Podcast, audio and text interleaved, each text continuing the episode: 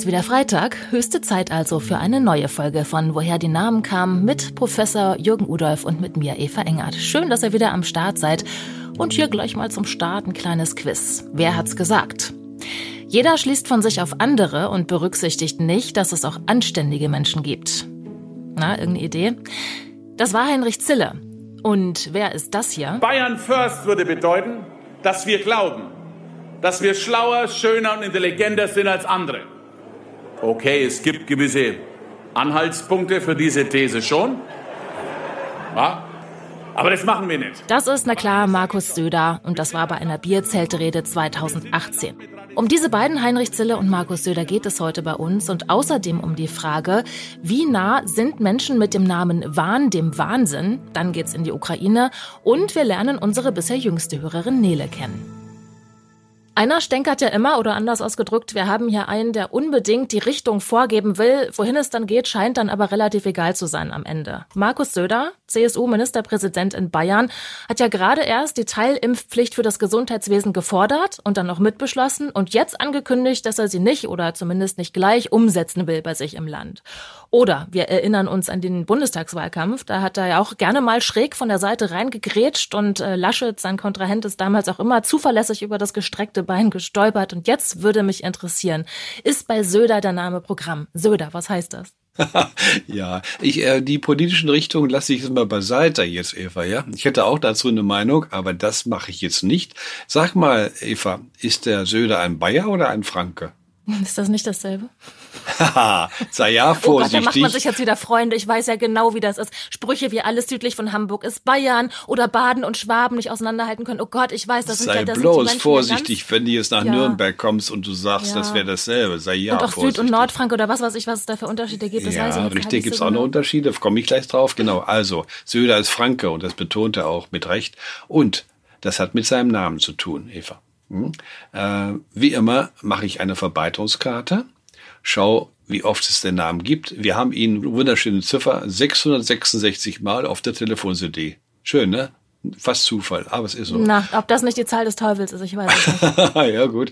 Also, das macht dann hochgerechnet, lass mich kurz checken, so etwa 1500.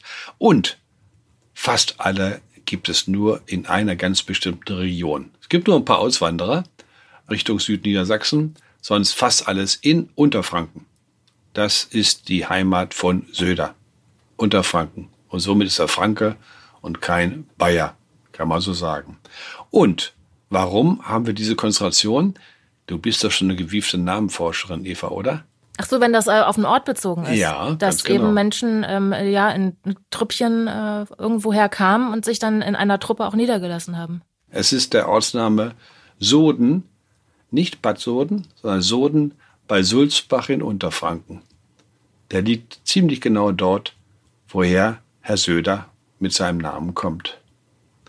Und damit haben wir erneut die Frage, was steckt in dem Ortsnamen drin? Soden. Sode kenne ich so als Grassode, wenn man so ja. ein Bild absticht oder so. So ein Stück Gras. Okay, ich habe eine andere Frage dazu. Warst du schon mal in Lüneburg? Mm, ja, also durchgefahren, vorbeigefahren, ja. Lüneburg ist der Geschichte wegen doch eigentlich äh, reich geworden, genau wie Lübeck aus einer ganz bestimmten Geschichte heraus, äh, wegen der Salzproduktion ne, in Lüneburg. Und Salz muss man sieden. Man muss, ähm, äh, man baut das Salz ja ab aus der Erde. Nur genau, wie das geht, weiß ich auch nicht. Und dann, äh, man löst das mit Wasser, ne, meistens dann hast du also eine Salzlake, sage ich mal so primitiv jetzt. Und dann muss das Wasser praktisch entfernt werden. Das macht man, indem man das Wasser kocht. Ne? Und mhm. äh, dann bleibt, wenn man Glück hat, das Salz also mit so einer weißen, gräulichen Schicht übrig. Und dieses Kochen der Sohle in den Sudpfannen, ne, die Sudpfanne mit D, da steckt das drin, was wir brauchen. Das Soden heißt nämlich Sote, auffallen oder sieden. Sieden gehört auch dazu, hm, das Wort. Also, Soden nimmt Bezug auf offensichtlich Salzproduktion und Salzverarbeitung. Und das ist der Grund für die Namengebung des Ortes. Bei Bad Soden natürlich genauso, hast das Bad inzwischen noch drin, ne? wo es noch so, so deutlicher ist. Und das erklärt dann den Ortsnamen. Also ein Ort, der offensichtlich mit der Salzproduktion zu tun hat Und Söder als Familienname ist eine Ableitung von diesem Ortsnamen und besagt, ich komme aus diesem Ort. Ja, also der Söder, ich meine, der ist ja auch gut darin, anderen Leuten die Suppe zu versalzen. Ähm, ich hatte schon mal gesagt, dass ich äh, Hinweise auf politische Anmerkungen im Allgemeinen übergehe, Eva, okay? Ja? Das ist völlig in Ordnung. Ich stichle gerne ein kleines bisschen rein. Okay, ja. Ich will jetzt nicht sagen, dass was mit dem äh, mit der weiblichen Intuition zu tun hat, okay? Man kann ja nie früh genug damit anfangen, sich für seinen Namen zu interessieren. Herzlich willkommen bei uns, Nele. Ja. Nele, wie alt bist du denn? Ich bin elf. Elf. Und wie bist du darauf gekommen, dich für deinen Namen äh, zu interessieren und dich damit zu befassen? Naja, es ist ja ein relativ langer Name. Und dann habe ich mal im Internet geguckt, was da so steht über den Namen. Und da habe ich herausgefunden, dass ein Ort in der Nähe von Celle so heißt und der wird tatsächlich auch genauso geschrieben. Und da habe ich gedacht, hm, vielleicht gibt es da ja noch eine Bedeutung für oder so. Um welchen Namen geht's denn? Schmarbeck. Schmarbeck. Und du wohnst in Schleswig-Holstein, ne? Genau. Da haben wir ja immer dieses norddeutsche Dehnungs-C, was mir immer wieder einfällt. Jürgen, ja. ähm, du hast gesagt, du hast einen Ort gefunden, der Schmarbeck heißt. Ja, also in der Nähe von Celle heißt er so und wird tatsächlich auch genauso geschrieben. Und da habe ich gesagt, das ist ja jetzt irgendwie, oder gedacht, das ist schon ein bisschen komisch, weil, naja, so oft habe ich den Namen noch nie gehört. Also. Ja, kennst keine anderen, die so heißen. Ja. Und wir haben ja auch schon in diesem Podcast immer mal gelernt, äh, oftmals kommen ja Nachnamen auch, äh, werden hergeleitet aus Ortsnamen oder mitgebracht. Ja. Wie ist es denn, Jürgen? Ist das in dem Fall so? Ja, der Ortsname Nele mhm. spielt die entscheidende Rolle. Und äh, zwar kann man das sehen, wenn man mal eine Verbreitungskarte macht mit Hilfe eines, eines Programms, was es im Internet gibt, kostet nichts, Geogen von Christoph Stöpel. Der hat ähm, äh, das so eingerichtet, dass er 35 Millionen Namen, dass man die aufrufen und kartieren kann. Das habe ich vor mir. Und mhm. da habe ich mal Schmarbeck kartiert in, auf der Telefon-CD von 2002. Die nutzen wir, weil inzwischen alle Handys haben. Deswegen sind ältere Telefon-CDs für uns besser. Ja. Da gibt's Schmarbeck 40 Mal auf dieser Telefon-CD. Okay. Als Familienname. Ist 40 Mal ist nicht so viel, ne? Nein, das ist nicht besonders viel. Das ist eigentlich relativ wenig. 40. Mhm. Und jetzt kommt es darauf an, Nele, wie die verbreitet sind. Ich habe die Karte vor mir. Und ich habe sogar dazu noch eine ältere, äh, ältere Belege gesammelt, vor 1945, was wichtig ist, wegen Flucht, Vertreibung, Zweiter Weltkrieg und so weiter. Mhm. Und da habe ich jetzt zwei Farben, blau und gelb. Und die gelben sind die, die vor 1945 schon da sind. Und die blauen sind die, die jetzt auf der Telefon-CD von 2002 stehen. Und ich habe die Verbreitung. Mhm. Und der Name Schmarbeck, der Familienname, den gibt es nord östlich und nördlich von dem Ort bei Celle, der ja genauso heißt, vor allen Dingen auch östlich. Und das ist eine Geschichte, die ich aus anderen Namen kenne. Und zwar äh, ist es ganz offensichtlich, dass der Ortsname bei Celle die Quelle für euren Namen ist. Ihr okay. tragt praktisch diesen Ortsnamen als Familiennamen. Da hat quasi die kleine Namensforscherin Nele schon die Klar. halbe Arbeit erledigt. Klar, ja. richtig. Und äh, es äh, ist so zu erklären, dass ursprünglich euer Vorfahre irgendwann, das kann 300, 400, 500 Jahre her sein, in dem Ort wohnte, diesen mhm. Ort, Ort verlassen hat und dann kam er in eine andere Gegend und dort haben sie gefragt, na Egon, wo kommst du her? Ja, ich komme aus Schmarbeck. Und man sieht an dieser Verbreitung der Familiennamen, dass die Bewegung, die praktisch die Umsiedlung, stattgefunden haben, von dem Ort aus nach Richtung Norden und Richtung Osten ging. Das ist eine ganz typische Geschichte, die mit der deutschen Ostsiedlung zu tun hat, die im 12. Jahrhundert dafür begann und über Jahrhunderte lang dann viele deutsche Siedler in Richtung Nordosten und Osten hat äh, wandern lassen. Äh, gibt übrigens eine Geschichte, an die du vielleicht schon kennst, dass die, der Rattenfänger von Hameln Eva, das haben wir, glaube ich, mal besprochen hier, ne? soweit ich mich erinnere. Ja, gleich in der ersten Folge, genau. Der Rattenfänger von Hamel, da werden ja junge Leute, äh, werden ja angeblich von einem Rattenfänger entführt.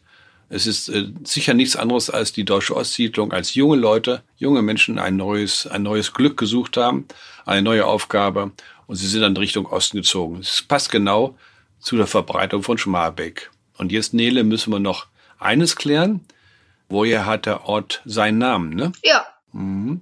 Schmarbeck. Äh, hättest du eine Idee, Nele, was da drin stecken könnte?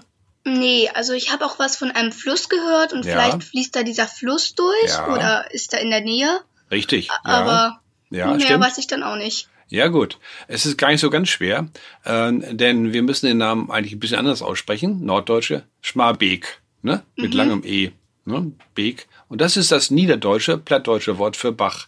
Wir müssen bedenken bitte, dass alle dieser Namen, die in Norddeutschland eigentlich ursprünglich aus dem Niederdeutschen kommen. Das Hochdeutsche, was wir sprechen inzwischen, kommt erst im Laufe des 15., 16., 17. Jahrhunderts und verdrängt allmählich das Niederdeutsche. Das passiert dort immer noch in den Bereichen, wo Niederdeutsch gesprochen wird. Hochdeutsch wird das überlagern und überlagert es. Also, niederdeutscher Name mit Beek Bach. Aber was, ist, was ist Schmar? Oder darfst du denken an Schmiere? Hm? Etwas schmieren. Denn äh, wir haben ein niederdeutsches Wort, brauchen wir jetzt, Smer, das ist Fett oder Schmer. Und hier in Bezug auf einen Bach bezieht sich das offensichtlich auf das Ufer des Baches oder auf das Bachbett, das dann also schmierig, matschig oder weich ist. Danach ist dann der Bach benannt worden und danach dann der Ort, der an diesem Bach entstanden ist. Ich denke, damit haben wir es, Eva, oder? Hm? Ja, wenn du das sagst. Ein schmieriger, ja, das, so wie das Wetter gerade ist eigentlich. So ist Oh, ja jetzt fantastisch, jedes ja. Flussufer. Ja, Diesen genau. Vergleich habe ich jetzt nicht gewagt, aber der ist sich- sicher ganz gut, würde ich sagen, ne? Oder? Eigentlich jede Wiese in Hamburg, über die man gerade läuft, ist eigentlich ein schmieriges Bachufer ja, inzwischen. Ja, ja glaube ich. Also Nele, wie wär's? Noch Fragen oder ist es so halbwegs klar jetzt? Hm? Ich würde sagen, es ist klar, mir fällt nichts mehr ein. Ja, Perfekt. Nele, dann könnt ihr ja den nächsten Familienausflug mal nach Schmarbeck äh, Oh, unternehmen. ja. Und dann äh, euch auf Ahnenforschung begeben so ein bisschen. Oder euch mal angucken, wo vielleicht ein Vorfahr vor 500 Jahren von Ja. euch äh, ja, gehaust hat. Ja, perfekt. Ja, das können wir uns mal angucken. Schön, Nele. Dann schön, dass du dich gemeldet hast und dass du dich für deinen Namen interessierst. Das finde ich ganz toll.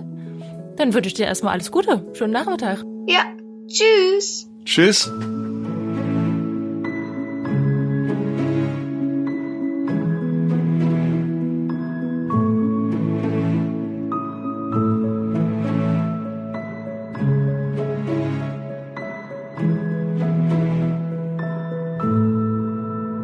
Das war ein ziemlich schwerer Gang diese Woche für Oliver Zille, den Direktor der Leipziger Buchmesse. Er musste sie ja das dritte Mal in Folge absagen und wieder wegen der Pandemie. Und diesmal hatten im Vorfeld einfach schon zu viele Verlage gesagt, dass sie nicht kommen. Eigentlich hätte das sonst stattfinden können, ja. Und dann gab es zu anderen Zeiten noch einen bekannten Sachsen mit diesem Namen, Heinrich Zille. Der ist Mitte des 19. Jahrhunderts in Radeburg bei Dresden geboren worden. Berühmt wurde er dann aber durch sein Schaffen in Berlin. Zille, sein Milieu, ne, das sagt, glaube ich, jedem von uns was. Er hat damals als Maler, Fotograf und auch Autor im Endeffekt das Leben ähm, der Arbeiterschicht eingefangen. Das waren die Vergessenen, die, das hat die graue Trostlosigkeit der Arbeiterviertel gezeigt, die elenden Wohnbedingungen, Hunger, Dreck, Gestank, alles, was Zille eigentlich auch aus seiner eigenen Kindheit kannte. Er war nämlich im Alter von neun Jahren mit seiner Mutter nach Berlin gezogen und hat da in einer ärmlichen Kellerwohnung nahe dem Schlesischen Bahnhof, das ist heute der Ostbahnhof in Friedrichshain, gewohnt. Und Zille hat viel später auch noch gesagt, dass man mit einer Wohnung einen Menschen ebenso töten kann wie mit einer Axt. Diese katastrophalen Lebens- und Arbeitsbedingungen des Proletariats sozusagen, das hat er in Wort und Bild teilweise auf so unverblümte und auch teilweise vulgäre Weise dargestellt, dass die preußisch-kaiserliche Zensur das dann auch gleich wieder verboten hat, ähm, wobei es da auch harmlosere Verse gibt. Zum Beispiel das Klopsgedicht, das wir in Folge 7 mal angesprochen haben. Das ist von Heinrich Zille.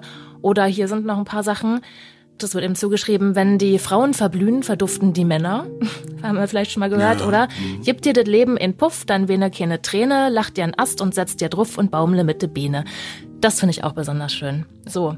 Und jetzt wenden wir uns dem Namen Zille zu, Jürgen. Was bedeutet das? Ja, und vorher noch ein Hinweis, ein Zille-Museum in Berlin. Kleines Museum, aber sehr äh, sehenswert. Wir waren schon zweimal drin, weil es wirklich beeindruckend ist. Das ist äh, ein kleines Museum, aber sehr drastisch auch mit seinen Bildern. Und du hast völlig recht, er hat praktisch die Unterschicht ähm, der Bevölkerung dargestellt. Notgedrungen, kann man fast sagen. Er hat es ja täglich gesehen. Und es sind beeindruckende Geschichten, muss man schon sagen. Ja, sein Name, äh, du hast mit Recht erzählt, er kam also aus Sachsen, ne, ursprünglich. Und wenn ich jetzt wie immer mal schaue, wo der Vor Familienname Zille vorkommt, dann sehe ich, es gibt eine klare Konzentration dieses Namens in der Nähe von Leipzig, ähm, geht dann ein bisschen nördlich hoch nach Sachsen-Anhalt, ist heute hier nach Halle und auch ein bisschen weiter noch.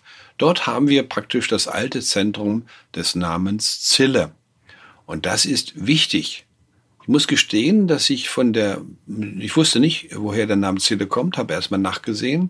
Ich habe eigentlich gedacht, dass es ein slawischer Personenname wäre, die da, der die Grundlage abgibt, denn das wäre durchaus in diesen Bereichen, in diesen geografischen Gegenden möglich und auch sogar wahrscheinlich. Aber siehe da, es ist ein deutsches Wort, was hier diesem Familiennamen zugrunde liegt. Und äh, es passt sehr genau zu der eine Heimat der Zille Familiennamen. Es geht um ein Wort, was ich vorher noch nie gehört habe. Ähm, Eva, Zille oder Zille ist ein mittelhochdeutsches Wort und besagt und bedeutet eigentlich Flussschiff. Schiff auf Flüssen. Ist ein ganz bestimmtes Boot, was einen sehr geringen Tiefgang gehabt hat. Deswegen hat man dort spezielle Boote gebaut. Und das Irre ist, dass diese Boote äh, gelegentlich nach der Fahrt dann wieder zerstört wurden. Es waren also Boote, die manchmal nur für eine einzige Fahrt gebaut wurden. Deswegen sehr einfach, sehr primitiv. Und nun dürfen wir davon ausgehen, dass jemand, der Zille heißt, mit diesem Schiff zu tun hat. Entweder als Schiffer, der also das Boot also gesteuert hat, oder aber, was natürlich auch gut möglich wäre, für einen Bootsbauer, der entsprechende Boote hergestellt hat. Diesen Weg, glaube ich, den zweiten, den halte ich für etwas besser noch als den ersten. Also am Ende so eine Art Floß. Ja, äh, also mhm. relativ primitive Boote, ne? Irgendwie muss ich gerade an Huckleberry Finn denken, warum auch immer. Okay. Äh, ist der nicht auch hab, auf so einem Floß, auf dem Fluss rumgestartet? Ich habe das nicht mehr so ganz, das ist schon zu lange her, als ich es gelesen habe. Mississippi ist es dann gewesen, ne? Wahrscheinlich, mhm. oder? Hm? Äh, ich halte es für möglich, so ein einfaches Floß, also ein einfaches Boot, äh, was praktisch nur dazu diente, vielleicht äh, Holz zu transportieren oder etwas ähnliches. Ähm, kein, äh, kein großer Luxus drauf, äh, ein, ein Wasserfahrzeug und ich glaube, diese Erklärung dass jemand den Namen bekommen hat, weil er äh, dergleichen hergestellt hat. Das halte ich für eine ziemlich überzeugende Geschichte.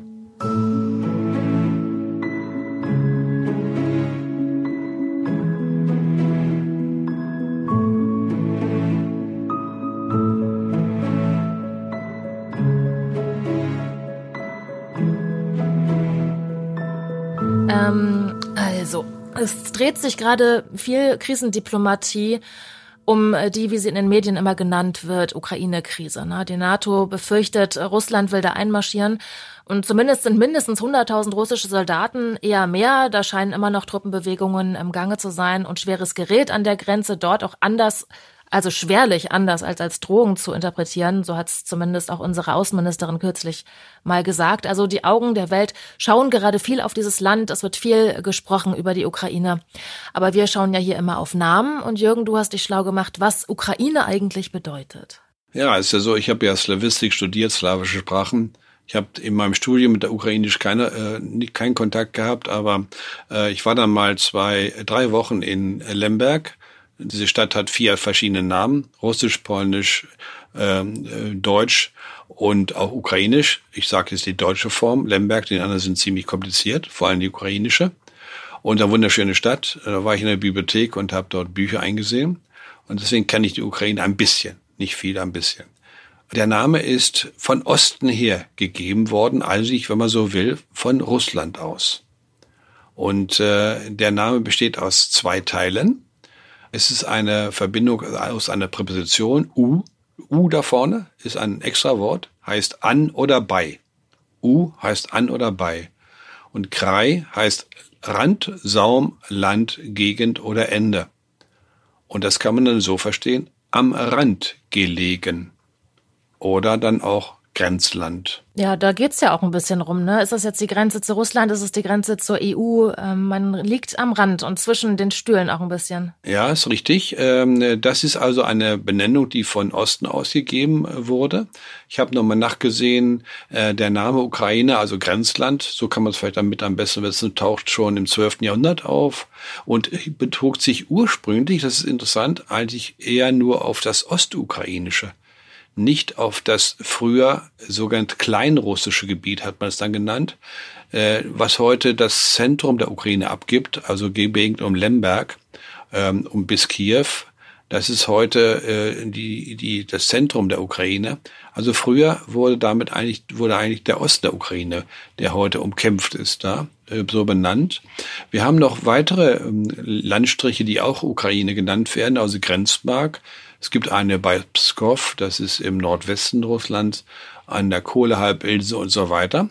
Und wir haben auch äh, verschiedene äh, Namen, Ortsnamen, die Kraj nur enthalten. Es gibt zum Beispiel eine Landschaft in Slowenien, die Krain genannt wird, oder Krajina. Und auch der rumänische Ortsname Krajova kann hier angeschlossen werden, als slawischer Ortsname also. Das also äh, die, die, der Name und so ein bisschen, Eva, ne, hat man das Gefühl, aha, das ist so am Rand liegend und damit irgendwie äh, nicht ganz sicher, wozu es gehört oder so, ne? Könnte man ein bisschen so interpretieren. Ja, kann man wirklich, ja. Aber vielleicht sollte man noch ein Wort zu der Sprache sagen, denn es ist wichtig. Und das wissen nur sehr wenige Leute. Das Ukrainische hat eine ganz bestimmte Entwicklung durchgemacht, die sich vom Russischen klar unterscheidet. Und äh, das ist einer der wichtigsten Kriterien, um Ukrainisch äh, und das Ukraine abzugrenzen. Das hat also viel mit der Sprache zu tun, äh, wird bei uns kaum beachtet, aber ist ganz wichtig. Das Russische selbst hat wiederum andere Entwicklungen durchgemacht, die das Ukrainisch nicht mitgemacht hat. Und wenn ein Russe auch nur einen Satz sagt, weiß der Ukraine sofort, dass er Russe ist und kein Ukrainer. Sofort. Äh, es gibt dort ganz bestimmte Eigentümlichkeiten, die nur das Russische kennt und das Ukrainische nicht. Es hat äh, zu tun mit der Abgrenzung der Ukraine von Russland ähm, äh, wird mir etwas äh, zu wenig beachtet. Und vielleicht noch ein Wort zur Ost zum Ostukraine. Hier spricht man Übergangsdialekte, also Dialekte im Ostukrainischen, die dann ganz stark zum Russischen hin tendieren, sodass manche Ostukrainer von der Sprache sich her als Russen definieren können, weil die Sprachen sehr ähnlich sind. Das sind so Bereiche, äh, die durchaus von einer gewissen Bedeutung sind für den gegenwärtigen Konflikt der natürlich aber in erster Linie von Putin ausgelöst wurde, aus welchen Gründen auch immer. Also, das Grenzland ist die Ukraine.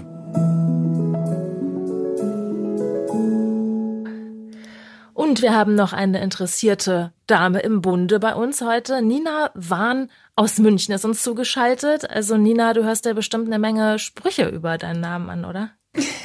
Ja, ich glaube, es gibt tatsächlich nichts, was ich noch nicht gehört habe, zumal ich Psychologie studiert habe und dann immer antworte, das ist mein Künstlername, weil das so gut passt. Aber ähm, ja, Wahn wieder Wahnsinn. Das stimmt. Und wie nah bist du dem Wahnsinn? Äh, mal mehr, mal weniger. Also jetzt am Wochenende geht's. Wie äh, hast du, wie erklärst du dir denn deinen Nachnamen? Glaubst du, das hat was mit Wahnsinn auch zu tun oder mit dem Wahn oder hast du einen anderen Ansatz? Also ich, ich mache immer Witze, dass vielleicht meine Vorfahren ein bisschen im Wahn waren. Ich komme jetzt aus der Nähe von Köln, also aus dem Rheinland. Da gibt es ja das ähm, schöne Köln-Wahn. Ähm, das hat sogar ein kleines Schlösschen, das Schlosswahn. Ähm, aber viel mehr weiß ich auch nicht. So, Jürgen, dein Auftritt. Okay, äh, also Nina, ich darf vorweg für, äh, sagen, alle Sprüche, die über deinen Namen gemacht worden sind, sind falsch. Oh. Hm? Das freut mich. Äh, allerdings gibt es dazu eine Voraussetzung. Ich war jetzt etwas mutig. Ich möchte fragen, woher die Vorfahren der Familie Wahn gekommen sind. Oh, also soweit ich das ähm, zurückverfolgen kann, mütterlicherseits aus Köln, das ist aber ja erstmal wurscht. Ähm, ja. Und väterlicherseits weiß ich das gar nicht so weit. Die haben aber auch ähm, zumindest im Rheinland gelebt, soweit ich es weiß. Mhm. Aber ist nicht so weit. Das äh, macht mich leider nicht besonders glücklich, ähm, weil ich natürlich möglichst weit zurückgehen möchte. Äh, je weiter zurück, desto besser. Am besten mhm. noch vor den 30-jährigen Krieg, was ja kaum möglich ist, so mit genealogischen Studien. Aber ich äh, behelfe mir anders. Und zwar behelfe ich mir mit Verbreitungskarten. 600 Personen heißen Wahn. Und was jetzt sehr viel wichtiger noch ist als diese Zahl, die nicht ganz besonders hoch ist, ist die Tatsache, wie der Name verbreitet ist in Deutschland. Und äh, wenn du das mal machst, das kannst du selbst machen, geogen.de heißt die Seite, dann wirst du finden, dass das Zentrum des Familiennamens Wahn weder im Rheinland noch in Bayern noch in Norddeutschland liegt, sondern in Sachsen und in Brandenburg. Das ist ja und interessant. Dass äh, das Sorbische offensichtlich eine entscheidende Rolle spielt, denn dort haben wir das Zentrum im sorbischen Bereich, die Sorben, ein slawischer Volksstamm, der zum Teil immer noch in Brandenburg und dann zum Teil in Sachsen lebt. Und jetzt gehen wir noch einen Schritt weiter. Äh, Eva kennt das. Wir haben die grandiose Möglichkeit, 100 Jahre zurückzugucken, mit Hilfe der Familiennamen, wo sie damals verbreitet waren. Und zwar geht das mit der traurigen Geschichte des Ersten Weltkriegs und zwar die Toten und Verwundeten des Ersten Weltkriegs des deutschen Heeres. Das sind etwa acht Millionen Namen, die wir kennen, die aufgeschrieben wurden und mit denen wir Verbreitungskarte machen können. Und diese Verbreitungskarte, Nina, habe ich vor mir, vom Familiennamen Wahn. Mhm. Und äh, da haben wir eine ganz klare Konzentration in Sachsen, in der Lausitz und in Schlesien, und zwar in Niederschlesien. Das ist die, die Region gleich angrenzend im heutigen Polen nördlich von Breslau. Und jetzt äh, hast du die Aufgabe, wenn wir hier fertig sind mit meiner Erläuterung, da kommt jetzt noch die Erläuterung, woher der Name kommt, ähm, ganz klar nochmal genealogische Studien anzustellen, den Vater zu fragen, wo kam der Großvater her, wo kam sein Vater her. Und ich kann ja nur hoffen, dass die Spur dann Richtung Sachsen oder Schlesien führt. Ne? Das ist nur eine Vermutung von mir, okay? Interessant. Mache ich. Frage. Wenn jetzt der Name aus der Region kommt, ich sehe kaum eine deutsche Region, eine jetzt deutsche Region im heutigen Deutschland, die eine Rolle spielen könnte, außer Sachsen. Dann fragt man sich, wo kommt der Name her? Und damit hat er nichts zu tun mit dem deutschen Wort Wahn, was eigentlich ursprünglich so viel wie Wunsch bedeutet. Äh, Wahnfried ist ein Name, den wir kennen, der davon abgeleitet ist. Nein, wir gehen eine ganz andere Geschichte und das ist jetzt sehr überraschend, Nina, was jetzt kommt. Davon bin ich fest überzeugt. Ich bin sehr gespannt. Wir haben nämlich Eva natürlich einen Mann vor uns. Bei Familien haben die Männer das Sagen gehabt. Ist so. Zu 95 Prozent. Wir haben vor uns, nicht erschrecken, Nina, Ivan. Oh. ja, wir haben Ivan, den slawischen Vornamen, der in slawischen Ländern sehr weit verbreitet ist. Aber um die Geschichte über das Slawische noch ein bisschen hinauszuführen, fragen wir uns, woher kommt eigentlich der Vorname Ivan, der in slawischen Ländern sehr beliebt ist? Ja, das ist die slawische Form von Johannes. Mhm. Johannes ist die Grundlage. Und damit kommt das Christentum in, ins Spiel. Damit kommen die Heiligen ins Spiel. Damit kommt eine andere Geschichte ins Spiel, nämlich die hohe Kindersterblichkeit, die wir früher gehabt haben. Aber wenn man sich vorstellt, dass ein Ehepaar fünf, sechs Kinder bekommen hat, von denen mehr als die Hälfte gestorben ist, dann kann man sich vorstellen, dass beim siebten oder achten Kind sie bei der Taufe überlegen, was machen wir? Dann greifen sie zu heiligen Namen bei der Taufe des Kindes, benennen das Kind so und hoffen, dass der Heilige das Kind beschützen möge. Und im Slawischen greift man dann zu der slawischen Form für Johannes zu Ivan. Und das ist die Geschichte deines Namens. Mensch, da habe ich jetzt aber eine Geschichte zu erzählen. Sehr interessant. Glaube ich gerne, ja. Vielen Dank. Du hast eine Aufgabe, ne? langsam, so weit kommst du nicht weg. Ja, ja, ja. ich gebe öfter Hausaufgaben, das mache ich auch sonst. Ne? Also, genealogische Studien, Vater nochmal fragen, du müsst doch eigentlich rauskriegen, wo sein Vater geboren wurde. Und ich kann nur hoffen, ich weiß es ja nicht, äh, Nina, ob die Familie aus dem Raum kommt, aber es spricht fast alles dafür. Äh, Mache ich auf jeden Fall. Ich bin jetzt ganz, ganz angefixt von der Geschichte. Glaube ich gerne. Ja. Vielen, vielen Dank. Eva weiß das, es geht öfter so, ne? Eva will mit Namen machen, dann. Ja, manchmal kommt da eine Überraschung raus. Und auch ja. interessant, dass hier wieder aus einem Vornamen ein Nachname geworden ja, ist. Ja, natürlich. Hm. Dann haben wir das geklärt. Toll, Nina. Danke dir, sehr dass cool, du mitgemacht ja. hast. Ich, ich danke euch sehr. Also, jetzt habe ich jetzt die Geschichte des Wochenendes hier. Super. Vielen, vielen Dank. Ja, und wenn ihr auch ein bisschen mit Nerdwissen zu eurem Namen glänzen wollt, Jürgen findet gerne für euch raus, was euer Name bedeutet. Ihr wisst ja, schreibt uns einfach, sprecht uns Sprachnachrichten und schickt sie an name@newdaymedia.de. Und wenn ihr wollt, dann lasst uns doch auch gerne eine Bewertung da bei Apple Podcasts. Wir sind dann nächsten Freitag wieder für euch da mit einer neuen Folge von You Name It, woher die Namen kamen. Bis dahin habt ein schönes Wochenende und tschüss.